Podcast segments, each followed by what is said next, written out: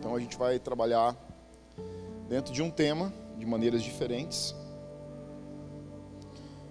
E quero começar a fazer isso hoje pela manhã, porque eu creio que vai nos ajudar bastante como como igreja, como família nessa nessa primeira temporada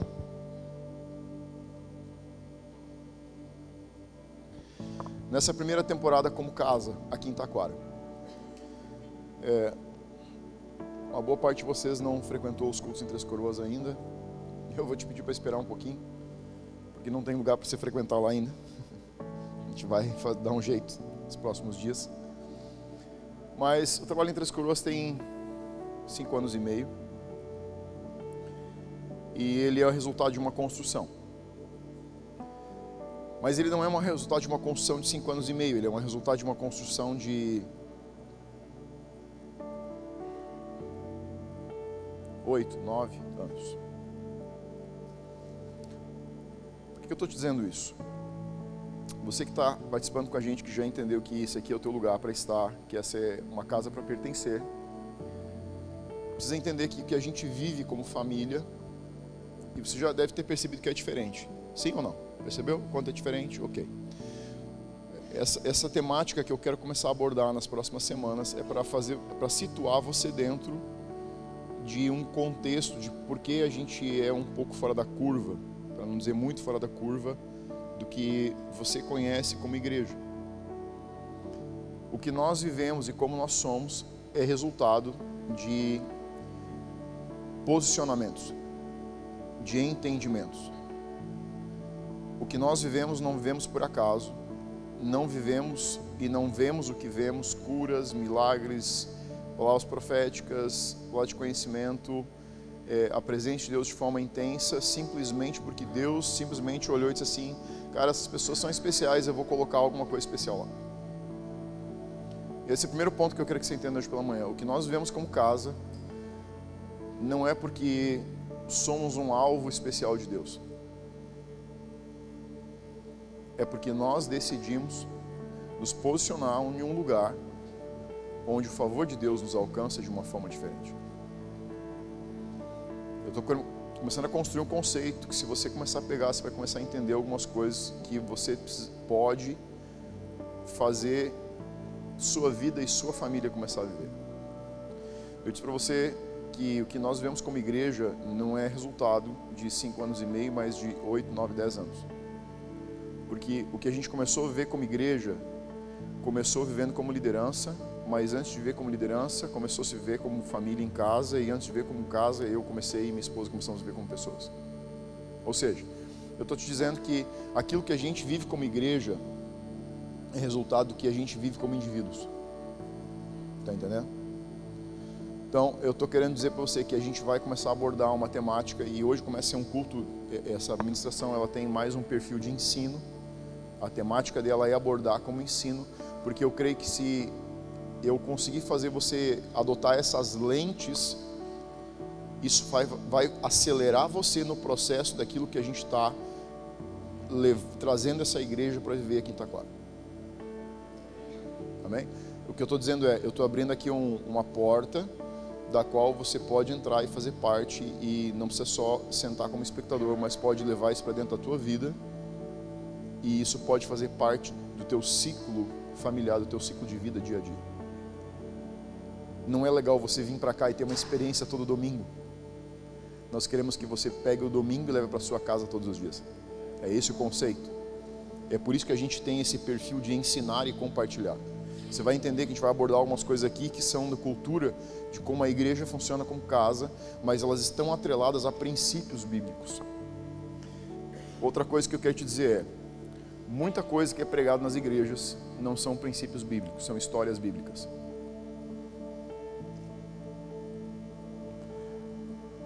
Pregar histórias bíblicas não muda a vida de ninguém. Pregar princípios bíblicos muda a vida das pessoas. Porque as histórias você pega a tua Bíblia e lê em casa. Mas os princípios você precisa ser ensinado. Porque os princípios vêm de entender revelações do reino as histórias. Você pode ler a Bíblia, decorar e ter as histórias tudo numa cadernetinha onde você tem.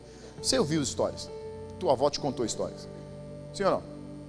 Você ouviu é, histórias na escola dominical, você ouviu histórias da tua tia, da tua avó, do teu pai, da tua mãe, você leu historinhas em livros, alguns, alguns foram em escola dominical. Os mais sábios, não os mais velhos. Alguns ouviram, cresceram ouvindo histórias. A pergunta que eu te faço é: essas histórias realmente mudaram algo na sua vida? Ou eram só histórias que você conhecia? Isso pode até soar um pouco profano que eu vou te dizer hoje de manhã. Conhecer histórias bíblicas é quase como saber contar piada. Você sabe, mas não muda nada. Mas quando você conhece princípios, isso vai fazer diferença na sua vida. Porque o princípio que você conhece não te permite passar uma linha. Porque ele estabelece um lugar do qual você não consegue cruzar. A história te permite. Sansão era um cara que conhecia histórias e passou por cima delas. Deus tinha um grande plano com a vida dele, mas ele passava por cima das histórias, porque os pais dele conseguiram passar histórias, mas não passar princípios para ele. Os princípios colocam limites na vida da gente. Você precisa ensinar teus filhos princípios, não histórias. É melhor ensinar princípios sem história do que história sem princípio.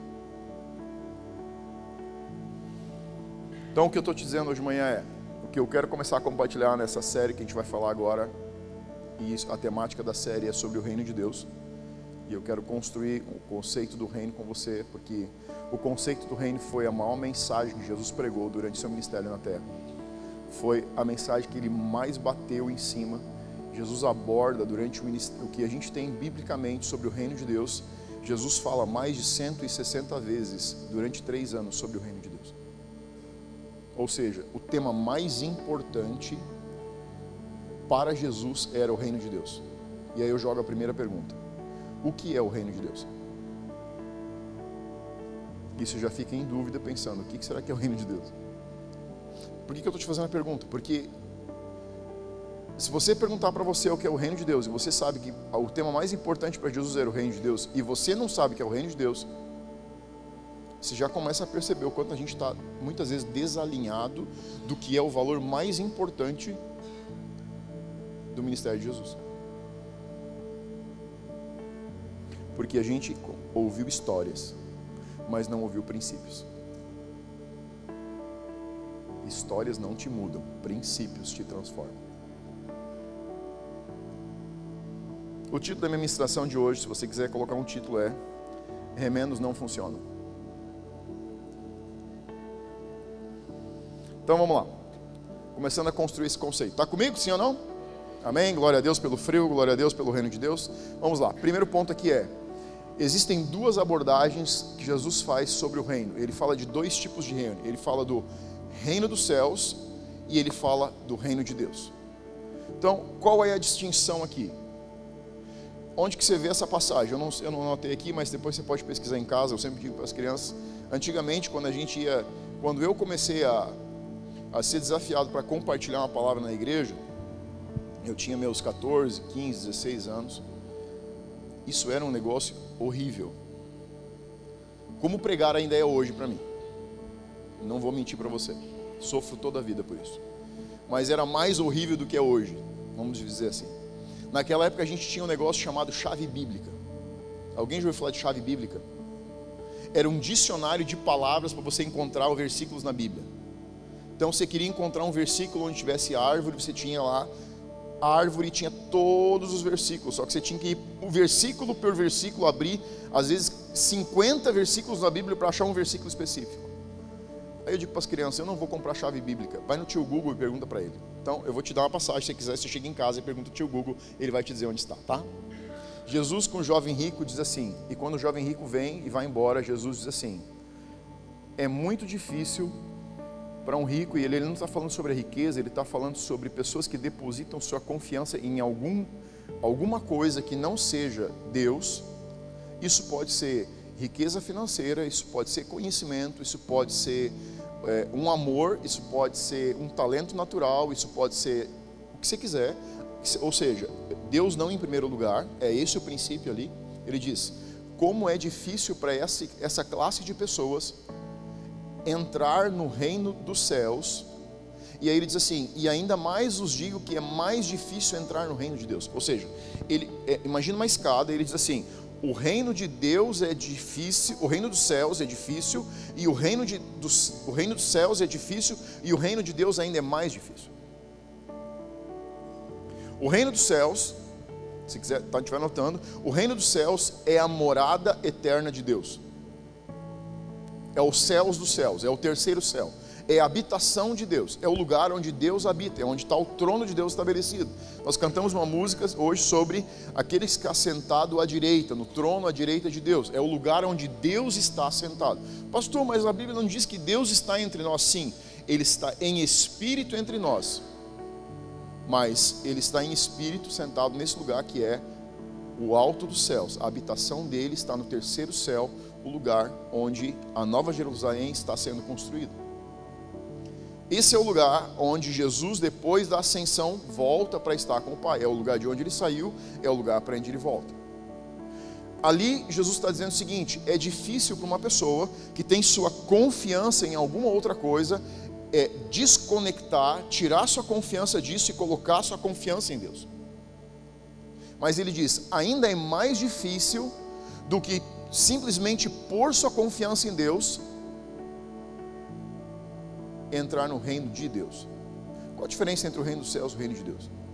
O reino dos céus é a eternidade, é o destino final, é o lugar para onde é o lugar onde cristãos devotos e santos receberão sua recompensa e, de onde pessoas não devotas a Cristo receberão sua condenação.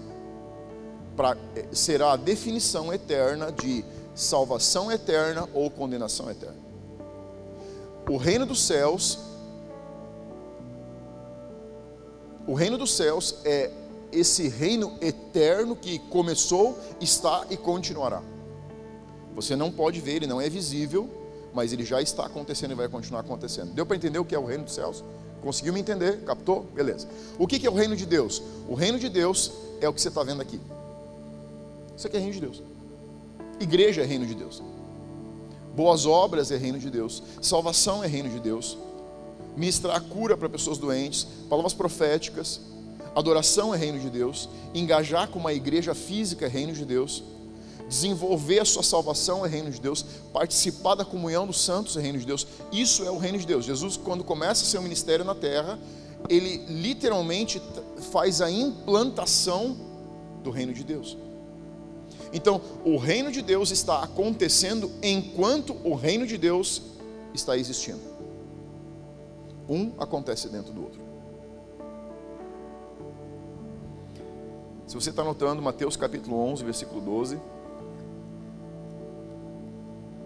você tem a primeira menção desse reino. E aqui a tradução fala de reino dos céus, mas o original é para ser reino de Deus. Desde os dias de João Batista, Jesus fala o reino dos céus, e aqui ele está falando sobre o reino de Deus, é tomado por esforço, e os que se esforçam se apoderam dele. Então, João Batista foi o último profeta, eu estou construindo um fundamento para você entender para onde a gente está indo, tá? Então, João Batista é o último profeta do Antigo Testamento. Vem todos os profetas do Antigo Testamento, vem vindo João Batista, primo de Jesus, é o último profeta do Antigo Testamento, ele não tem, ele não está entrando na dispensação onde Jesus vai ministrar, mas ele é o precursor de Cristo, ele está anunciando a chegada de Jesus. E ele anunciando a chegada de Jesus, está anunciando um reino que vem e que é conquistado por esforço. E no original, esforço aqui significa força. E bem, bem definido, com certa violência, com certa agressividade. Então vamos lá. João Batista é o profeta que está anunciando a chegada de Cristo, é o profeta que está dizendo o seguinte: está chegando o cordeiro que vai tirar o pecado do mundo, e para começar, para você entrar nessa dispensação e conectar com esse cara que vai trazer e implantar o reino de Deus, você precisa começar a se esforçar e você começa por arrependimento. E aí você começa a entender que o esforço aqui não é, e quando fala aqui de violência, não é algo no sentido de violência física, mas é esse reino que vem com um certo desconforto. Você se arrepende assim, tipo, ai meu Deus, estou conseguindo me arrepender. Oh. Hã?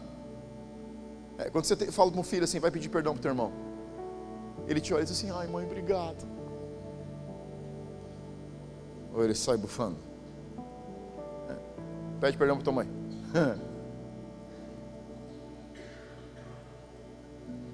Quando você sente que você pedir perdão para tua esposa? Obrigado, Espírito Santo. Vai ser incrível. Antes você sente que precisa pedir perdão para o teu esposo.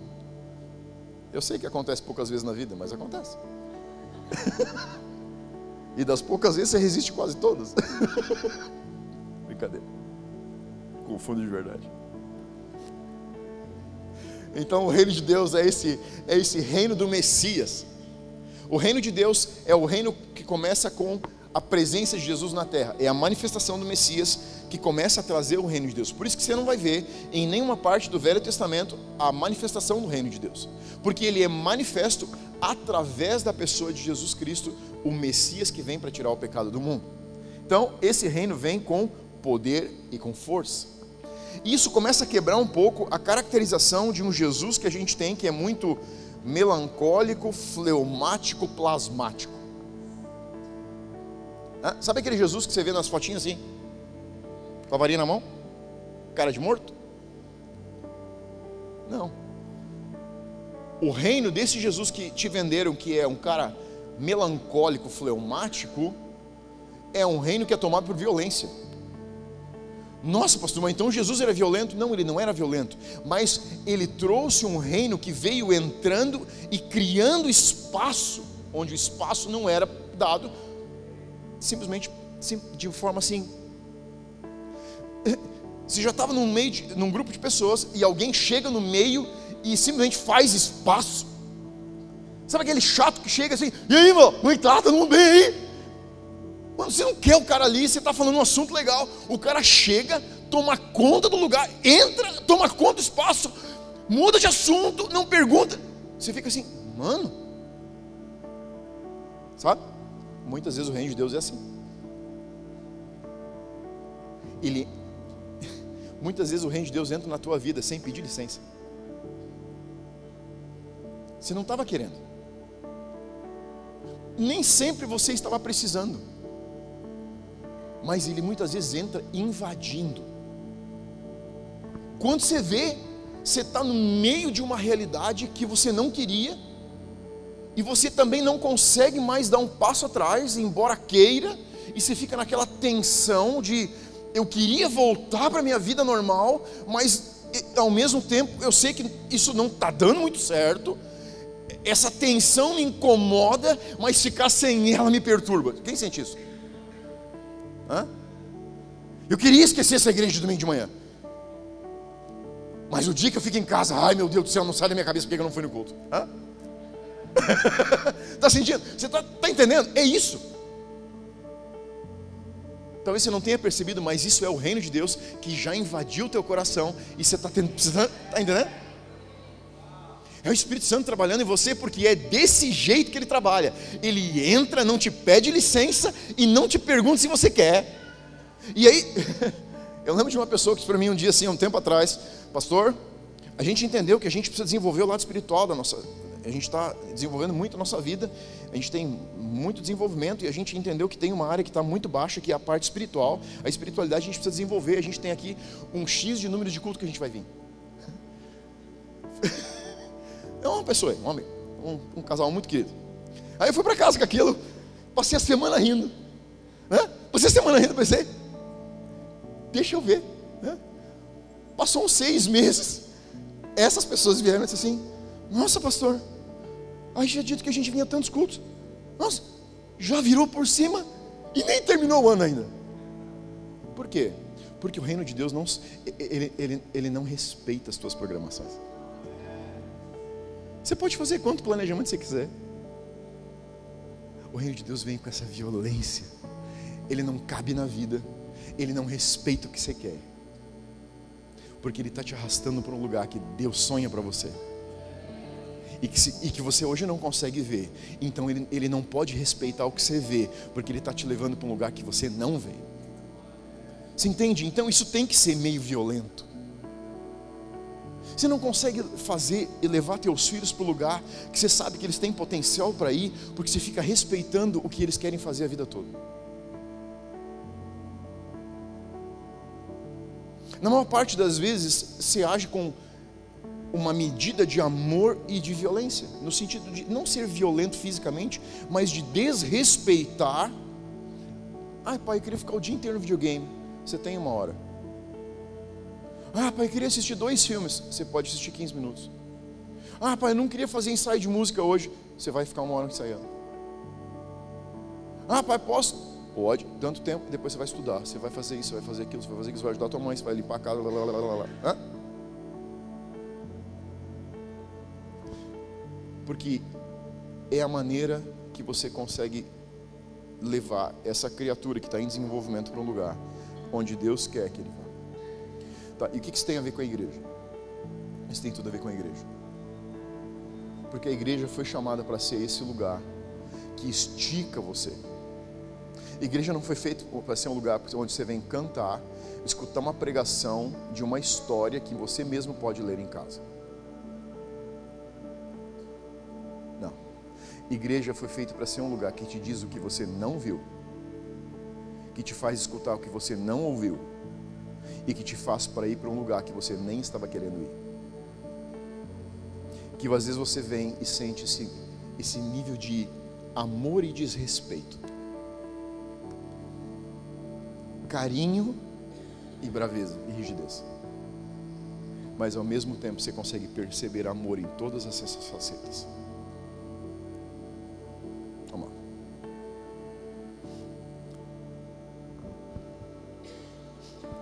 Marcos capítulo 4, versículo 30, você pode anotar, se tiver Bíblia, você pode ler comigo. A gente está sem projeção hoje, o vento dessa semana. Ontem a gente achou que tinha causado um curto, mas pelo jeito foi um comprido, porque não deu para resolver de ontem para hoje. Então, Marcos 4, versículo 30 diz assim: A parábola do grão de mostarda. Olha só, só o título dessa, dessa parábola já te faz perceber que o princípio do reino está só no título você já enxerga o, princípio do reino. Qual, qual, é a verdade sobre o grão de mostarda? Se, se, você já leu a parábola, a história já conhece. Qual é o princípio? A menor das sementes que se torna a maior das hortaliças. O que, que isso aqui? O que, que é o princípio do reino aqui? O menor que se você der espaço para esse negócio tão pequenininho, vai tomar o maior espaço que você não queria conceder. Esse é o princípio do reino. Ele entra na nossa vida de uma forma muito simples. E quando você vê, já tomou conta de muita coisa que você não queria que ele tomasse. Amém? Vamos lá. Disse mais: A que assemelharemos o reino de Deus? Ele não disse dos céus. Tá, por que ele não diz dos céus?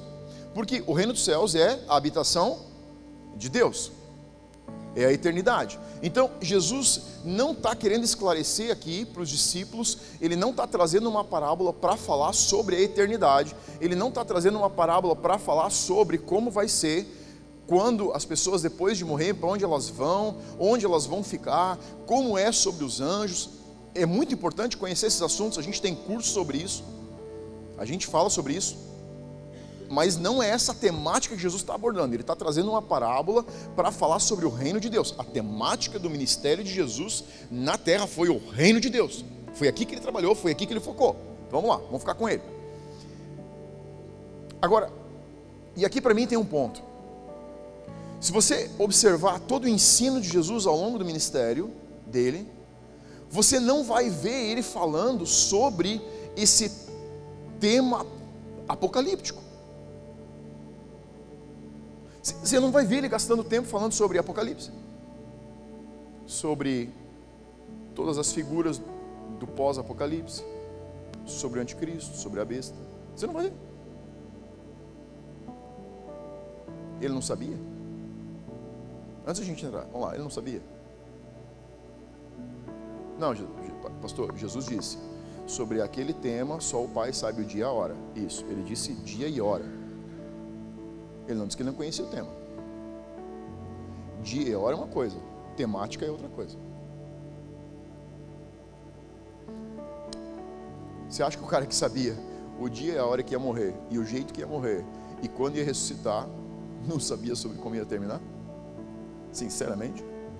O cara que tinha toda a revelação da paternidade de Deus, como esse cara tinha, que sabia todo o sofrimento que ia ter, não sabia como seria arrebatamento de igreja, volta de Cristo, anticristo sobre a terra? Ele só não disse o dia e a hora porque ele disse literalmente: cabe ao Pai decidir ao dia e a hora como é uma decisão do pai, eu não tenho como saber. É a vontade do pai que é definida. Mas por que, que ele não fala sobre esse tema? Porque eu acredito que para aquela temporada não era um tema essencial. Eu não estou dizendo que não é um tema importante, estou dizendo que eu acredito que não seja um tema essencial para a gente gastar energia. Não digo que não seja importante conhecer, eu estou dizendo que não é, eu acho que não é um tema essencial para a gente gastar energia. Nós falamos sobre o Apocalipse, mas eu acho que não é um tema para gastar energia. Porque eu acho que o tema para gastar energia é o reino de Deus. O reino aqui agora. Esse momento. Porque o reino de Deus está em expansão. Quando o Apocalipse começar, já não tem mais muito reino em expansão, porque o Espírito Santo já não vai estar na terra mais. E se o Espírito Santo não tiver, tem mais muito que expandir. Então vamos lá, não quero entrar nessa temática aqui. Mas eh, Vamos lá, Jesus falava por parábolas, vamos fazer uma alegoria. Né? Imagina que Jesus morreu, ressuscitou, ascensão, ele vai para o céu, chega diante do pai, o pai pergunta: E aí, como é que foi? Me conta, quero saber tudo. Como se o pai não soubesse. Hã? Senta aí, eu vou, estou aquecendo uma água para mate, a gente vai sentar, como eu quero saber de tudo, como é que foi. Jesus começa a contar como é que foi as treta com os, com os fariseus, com os mestres da lei, como é que foi, como é que foi o crescimento, o desenvolvimento, como é que foi com o pai, a mãe Maria, como é que foi o, o crescimento, como é que foram as coisas na terra. E, imagina Jesus dizendo assim: Pai, você tem que conhecer o Pedro. Deixa eu te contar mais o Pedro. Não, você, o Pedro é hilário demais, a gente precisa trazer ele para cá logo. E aí, lá pelo final da conversa, o pai pergunta assim: uma pergunta, queria te perguntar um negócio. Você deixou mais ou menos definido o final, como é que termina? E Jesus fala assim: Pai, eu estava tão focado no reino que esqueci de falar do final, eu vou ter que voltar lá. Mas quer saber? Eu não vou falar com o Pedro, eu vou falar com o João, porque senão o Pedro surta. E Jesus volta para ele de Pátimos, encontra Pedro e dá a revelação do Apocalipse. É claro que Jesus não esqueceu, isso aqui é uma brincadeira. Mas para mim aqui tem aqui tem algo que significa o seguinte: enquanto eu estou falando dessa temática, a gente não vai dividir atenção com aquilo que não é importante agora. Porque para mim aqui ele estava trazendo uma mensagem dizendo o seguinte: não se preocupe com o que você não precisa se preocupar. Eu vou também te trazer notícias depois sobre isso e vou te informar sobre isso, mas isso aqui é informação. Isso aqui deve ocupar a tua mente. Isso aqui deve ocupar a tua energia. Para mim o que Jesus estava dizendo para os discípulos é: ocupem-se com aquilo que você deve se manter ocupado, enquanto você sabe algumas coisas do que você deve saber do que vai acontecer. Porque lá na mensagem do Apocalipse, todo o Apocalipse, a revelação que ele traz do livro de Apocalipse para João na ilha de Patmos, ele traz figuras. E muitas das interpretações que nós temos, e nós temos muitas interpretações das parábolas do Apocalipse. Tem algumas que são. Você tem versões do Apocalipse que são. Você tem três versões, as três têm verdades, as três têm mentiras. Porque são interpretações. Vamos para a nossa parábola. Então ele diz o seguinte: aqui assemelharemos o reino de Deus. Ou com que parábola o apresentaremos? Então Jesus está procurando uma figura de linguagem para trazer uma revelação sobre o reino de Deus. Jesus fazia associações naturais para trazer revelações daquilo que a gente, a nossa mente precisava entender. Era a maneira que ele encontrou para se comunicar com as pessoas. E ele diz o seguinte: é como um grão de mostarda que quando semeado é, o menor de todas, é a menor de todas as sementes sobre a terra. Mas uma vez depois de semeada, cresce e se torna a maior de todas as hortaliças e deita grandes ramos a ponto de que as aves dos céus podem se aninhar à sua sombra. Escuta, o reino de Deus é um assunto sobre o qual nós deveríamos refletir muito como cristãos. Michel, por que, que a gente precisa refletir? Porque quando você começa a refletir, conhecer e entender o reino de Deus. O reino de Deus, não o reino dos céus. Entender o reino dos céus te faz viver uma expectativa de vida baseada na morte ou na volta de Cristo.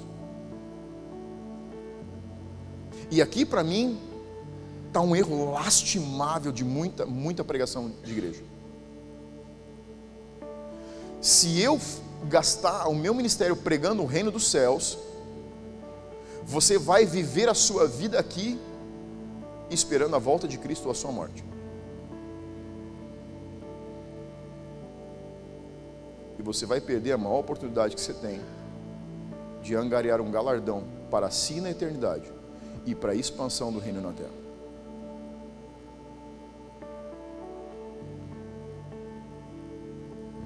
Se você conhecer sobre a eternidade, sobre salvação e não entender sobre o reino de Deus, você não vai ter as lentes que te dão a possibilidade de entender que cada dia, cada minuto e cada hora da sua vida são uma oportunidade de fazer a diferença na vida de alguém que está sentado do teu lado.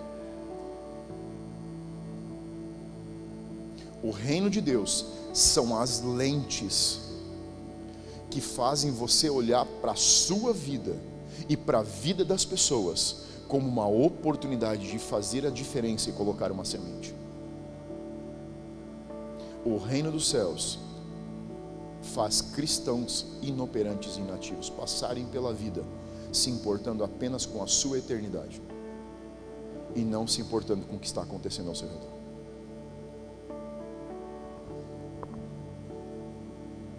Aí ele continua, versículo 33. Então ele começou a fundamentar e ele disse: Esse reino, o reino de Deus, é como uma semente, ele precisa ser plantado. Ele não nasce sozinho, ele não aparece do nada, ele precisa que alguém plante essa semente. Agora no versículo 33 ele diz o quê? Agora, por que Jesus falou por parábolas? E aqui tem um ponto importante. E com muitas parábolas semelhantes, lhes expunha a palavra conforme permitia a capacidade dos ouvintes. E sem parábolas não lhes falava, tudo, porém, explicava em particular aos seus próprios discípulos. Vamos lá, tem que parece simples, mas não é tão simples. Por que, que Jesus falava por parábolas? Porque ele não conseguia explicar o que ele precisava explicar sobre o reino de Deus sem fazer comparações com o que as pessoas entendiam do natural da vida. Então, Jesus falava sobre ovelhas perdidas, falava sobre moedas perdidas, falava sobre juízo, juízes que julgavam de forma errada, falava sobre sementes plantadas na terra, falava sobre terras, tempo, colheita, falava sobre estações do ano, ele usava tudo que era do ambiente natural, tudo que era comum à vida das pessoas, do dia a dia, para trazer exemplos paralelos sobre como o reino de Deus funciona. Então, as pessoas entendendo isso aqui, entendiam como o reino de Deus funciona. A Bíblia diz que coisas naturais apontam para coisas espirituais. Ser um bom observador da vida te faz compreender, inclusive, as coisas do reino. Salomão foi o homem mais sábio que já pisou a terra. Se você vai ler em Eclesiastes, diz que Salomão provou, buscou e buscou conhecimento acima de tudo em sua vida. Uma boa parte de, do conhecimento que a humanidade tem dispensada foi Rei Salomão que deu nome para, anima, para animais, é, catalogou espécies. E aí você começa a conectar e entender que a sabedoria que Deus tinha dado para Salomão também tinha a ver com a sua sede e busca por conhecimento. Eu estou construindo algo, você vai entender onde é que eu vou chegar. Vamos lá. Todas as parábolas tinham a intenção de revelar e esconder verdades. Então, a parábola tinha dois propósitos. Porque tinha duas classes de pessoas que vinham para ouvir as pregações, as palavras de Jesus. Uma classe de pessoas vinha para fazer julgamento. Vamos ver o que esse cara está falando, mano. Vamos ver se a gente pega ele numa. Então, para essa classe de pessoas, a parábola escondia a verdade. O cara ouvia sobre. Mano, que falando de plantação, velho. Falando sobre perder moeda. Agora, quem vinha com o coração aberto para entender a verdade, conseguia captar e a verdade caía como uma semente pequena que entrava delicadamente no coração e começava a crescer e se desenvolver. Esse era o segredo de falar em parábolas. Então, não era somente a parábola, mas o posicionamento do coração de quem ouvia. E aqui eu estou te dando um segredo. Quando você ouvir alguém, pode ser o melhor pregador do mundo ou o pior pregador do mundo, é o seu coração que define o que você recebe de quem prega. Não é o pregador que define, é o seu coração. Se uma criança subir aqui para fazer uma oração e você tiver um coração humilde, você recebe uma dispensação que talvez você não receba do maior pregador da história. Porque não tem mensagem que entra quando a tampa da garrafa está fechada. Mas não tem mensagem que não entra quando uma gotinha vem vindo. Ou seja, é o coração da gente que define. É a nossa postura, é o nosso posicionamento que vai definir. A, sempre tem algo sendo despendido, dispensado em algum lugar. É a nossa posição, é a nossa postura. Talvez você não goste do jeito. Você provavelmente não vai gostar da minha maneira de pregar. Mas não precisa gostar. Fica tranquilo, fica de boa. Fica com a palavra, fica com aquilo que o Espírito Santo está te dando. Receba a palavra, receba a semente e esquece o pacote. Joga o pacote fora, mas fica com a verdade, porque a verdade tem capacidade de cair no teu coração e gerar algo que vai te impulsionar, tá bom? Vamos lá. E com muitas parábolas semelhantes lhes expunha a palavra conforme permitia a capacidade dos ouvintes. Escuta o que eu vou te dizer. A nossa compreensão do reino não é definida por Deus, mas pela nossa própria capacidade o que nós compreendemos do reino de Deus não é definido por Deus. Não foi Deus que definiu a sua compreensão do reino de Deus. Você define o nível das suas revelações.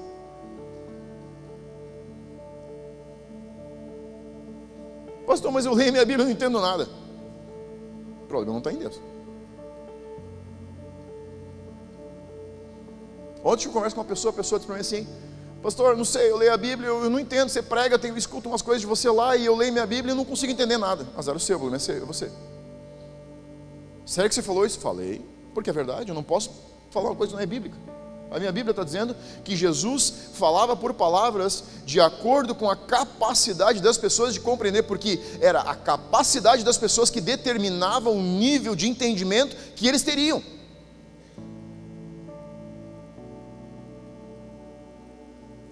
Eu estou construindo um fundamento por onde a gente vai caminhar as próximas semanas. Se eu quero crescer em entendimento, não é de igreja que eu tenho que trocar, é a minha capacidade que eu tenho que expandir. Não é de canal de YouTube que você tem que se abastecer, é a sua capacidade que você tem que expandir porque é ela que é fator limitante, limitador do nível e profundidade de revelações que você vai receber, absorver, conter e vai ser transformado.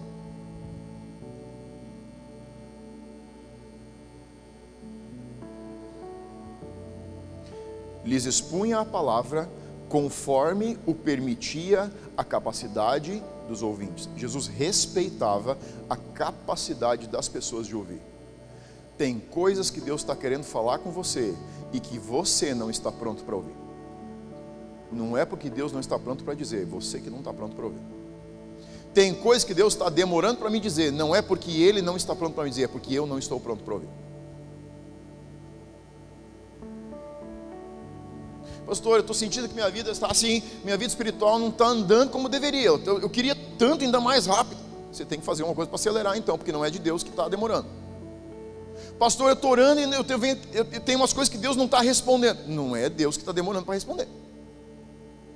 Pastor, eu tenho orado e as respostas não estão vindo. Não, não é que elas não estão vindo. Você não está conseguindo é, desenvolver sua capacidade para reouvir a resposta que Deus já está mandando para você. O problema nunca está em Deus. O problema nunca está na voz de Deus. O problema nunca está no Espírito Santo. O problema sempre está em quem ouve. É isso que Jesus está dizendo. É isso que a Bíblia está dizendo. A capacidade de quem ouve E aqui eu tenho algo para te dizer que é muito bom. Sua capacidade de ouvir tem o tamanho que você quiser.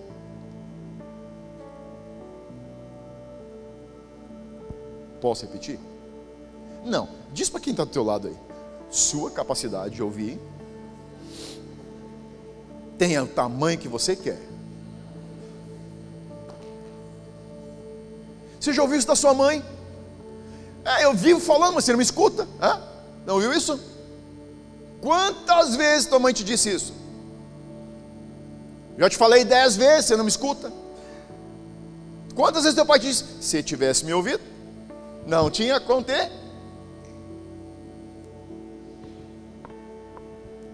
Teu avô te dizia, escuta os mais velhos. Hã? A capacidade de ouvir é um fator determinante para as revelações do reino de Deus nas nossas vidas. Está comigo? Vamos continuar?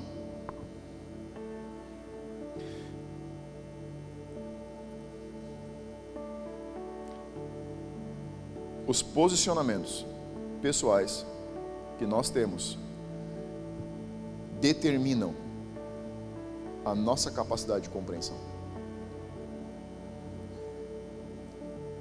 A Greenhouse é uma igreja focada em desenvolvimento. Você sabe por que a gente é focado em desenvolvimento? Porque se a gente te ajudar você se desenvolver, você vai entender, ouvir e ver coisas em Deus que você nunca tinha visto, ouvido e pensado. Não é porque a gente acha que você é burro. É porque a gente sabe que Deus é muito inteligente e a gente precisa subir o teu nível de inteligência é porque a gente estica a nossa capacidade, que a gente sabe que você pode ser esticado na sua capacidade. Que a gente cria uma pista de desenvolvimento. Para que você se desenvolva, porque a gente sabe que se você se desenvolver, daqui a um ano, dois anos, três anos, você vai, dizer, assim, você vai olhar para trás e você vai ver a diferença na sua vida, porque você entrou na pista porque desenvolvendo a sua capacidade, as revelações de Deus sobre a sua vida se tornam frescas. Não porque Deus mudou, mas porque a sua capacidade de ouvir Deus mudou.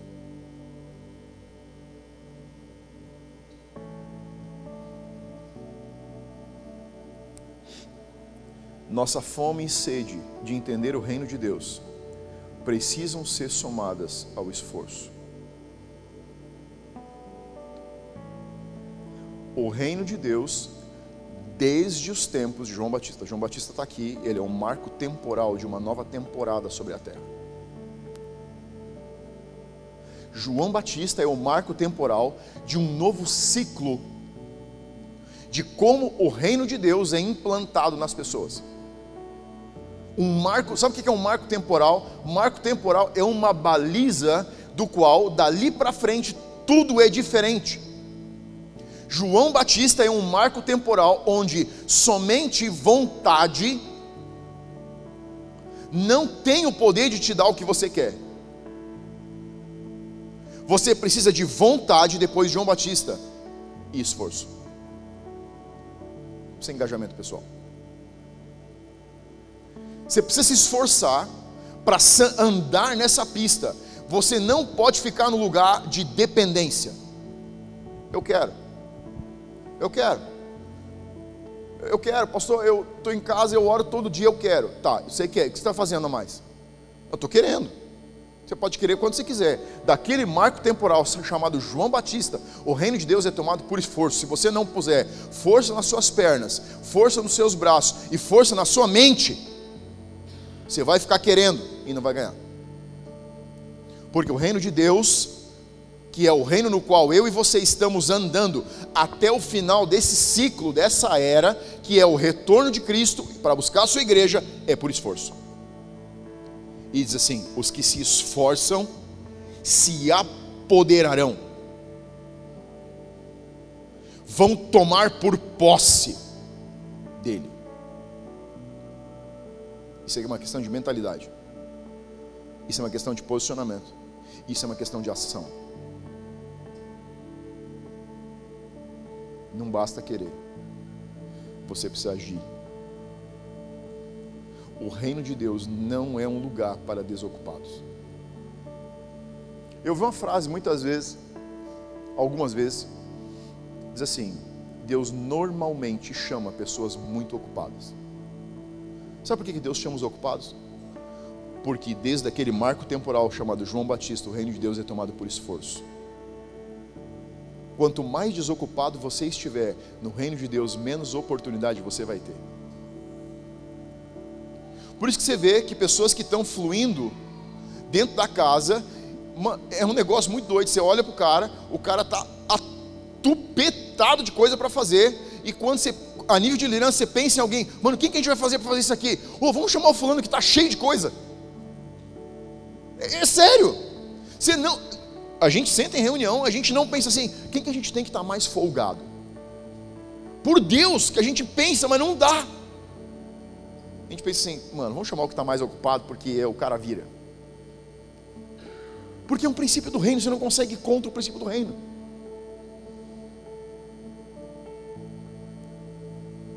Deixa eu te mostrar outro versículo. Lucas capítulo 5. Abre lá. Você está comigo, está entendendo? Está fazendo sentido? Eu sei que você não está gostando muito, mas é por esforço. Eu sei que está rasgando um pouquinho, mas faz parte. Vamos embora. Vai lá.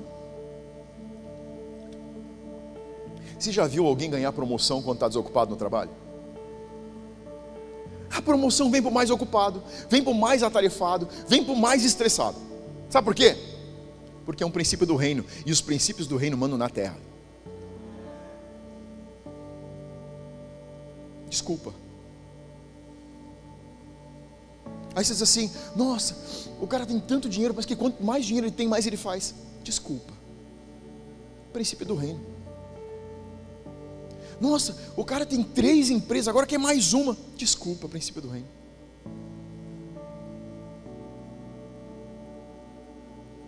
Você só não viu. Porque o reino de Deus determina as coisas na terra. E a terra precisa obedecer aquilo que Deus determina. Lucas capítulo 5. Também lhes disse uma parábola: Ninguém tira um pedaço de veste nova e põe em veste velha, pois rasgará a nova, e o remendo da nova não se ajustará à velha. E ninguém põe vinho novo em odres velhos, pois o vinho novo romperá os odres, entornar-se-á, vai virar por cima, o vinho e os odres vão se estragar. Pelo contrário, vinho novo deve ser posto em odres novos, porque ambos se conservam. Então, Jesus está trazendo uma parábola com duas associações. Ele está dizendo o seguinte: você não vai tirar um pedaço de uma roupa nova, fazer um buraco numa calça nova, para remendar uma calça velha. Porque se você fizer isso, você vai perder uma calça nova. E esse remendo não vai se ajustar na velha, porque a velha já encolheu. A nova não encolheu igual. Quando você lavar, ela vai encolher, vai rasgar, vai perder o remendo, vai perder a calça nova e vai ainda tem a velha estragada. Aí ele coloca junto a situação do odre. O odre era uma bolsa de couro, normalmente feita da, do pernil de, de viados ou do corpo inteiro de um viado que era costurado era costurado do avesso, depois era virado, com o pelo para fora. E quando se colocava o vinho novo, era colocado dentro desse, chamado de odre. E o vinho, no seu processo de maturação, ele fermenta. Então ele expandia aquele odre, aquela bolsa de couro. Essa expansão acontecia e como aquele, aquele couro era elástico, ele dava de si até um certo limite. Mas quando aquele odre é esvaziado, você não podia colocar uma remessa de vinho novo de novo dentro, porque ele já tinha ido até o seu limite. Se você colocasse vinho novo, ele ia expandir e o couro não ia dar de si, ele ia inventar. Ou seja, o princípio é o mesmo. São duas associações para trazer a mesma mensagem. Qual que é o princípio aqui? O princípio aqui é justamente o princípio do reino de Deus. Essas, essas duas histórias estão falando claramente sobre o reino. E aqui eu quero voltar lá no início, quando eu falei sobre a gente, sobre minha Lidiane. A maior dificuldade a maior dificuldade em conexão com a casa, a maior dificuldade em você, o que mais vai ter chance de te retardar no processo, é os remendos que você tenta colocar. Não dá certo. Com a greenhouse, deixa eu te dizer um negócio. Ou você joga essa bagaça velha fora. Desculpa a palavra. Mas eu sou uma pessoa normal. Ou você não tenta remendar porque não vai funcionar. O que eu estou te dizendo é justamente o que Jesus estava dizendo para essas pessoas, está dizendo o seguinte: essa nova temporada, esse novo ciclo, tem um fator determinante que pode in, invalidar o, o que vai acontecer. Que é o que você vai lutar se você não tomar uma decisão nessa temporada que Deus deve estar chamando você para andar temporada, pastor? A temporada de jogar o velho fora e abraçar um novo por inteiro.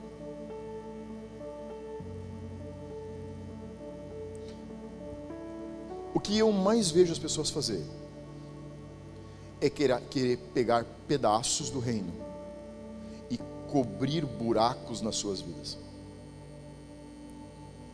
Isso não funciona. Não tenta fazer isso. todos nós temos buracos nos nossos relacionamentos, buracos no nosso caráter, temos brechas nos nossos casamentos, na criação dos nossos filhos, no nosso relacionamento com Deus. A gente tem um monte de buraco aberto. Você pode fazer uma coisa de duas tentar colocar remendos e perder seu tempo, perder os remendos, ou simplesmente jogar tudo fora e decidir começar com uma roupa completamente nova.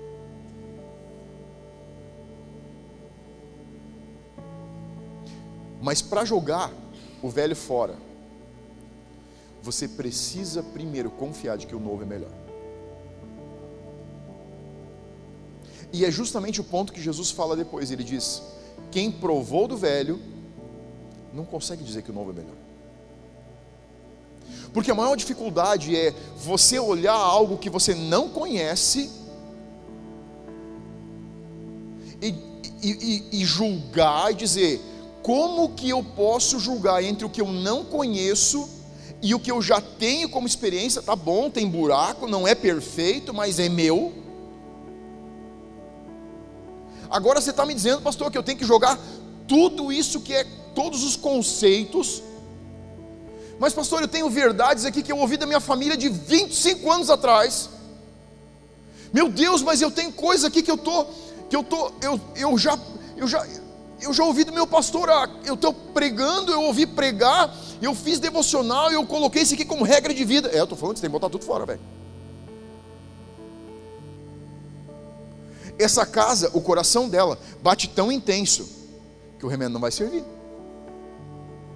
Ele não cabe em coisa velha.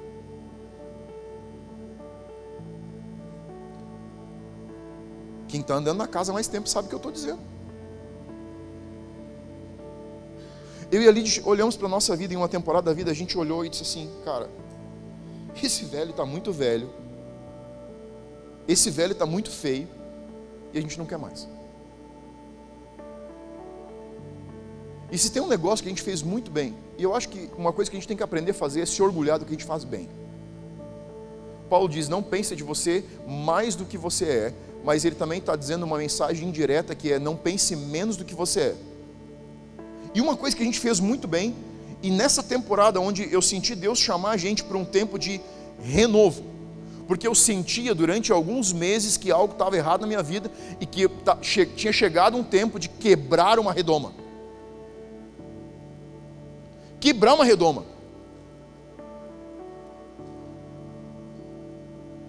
E mano, eu tinha muita história para contar. Eu tinha muita coisa para botar fora. Vai por mim. Eu tinha muito a perder. Mas a gente se olhou como casal.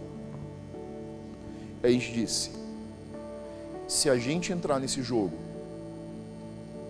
a gente vai botar tudo fora.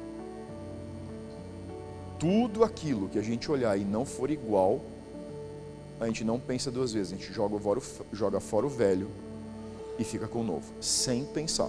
Foi esse combinado que nós fizemos. Tá diferente, fora o velho, fica o novo. Fora o velho, fica o novo. Fora o velho, fica o novo.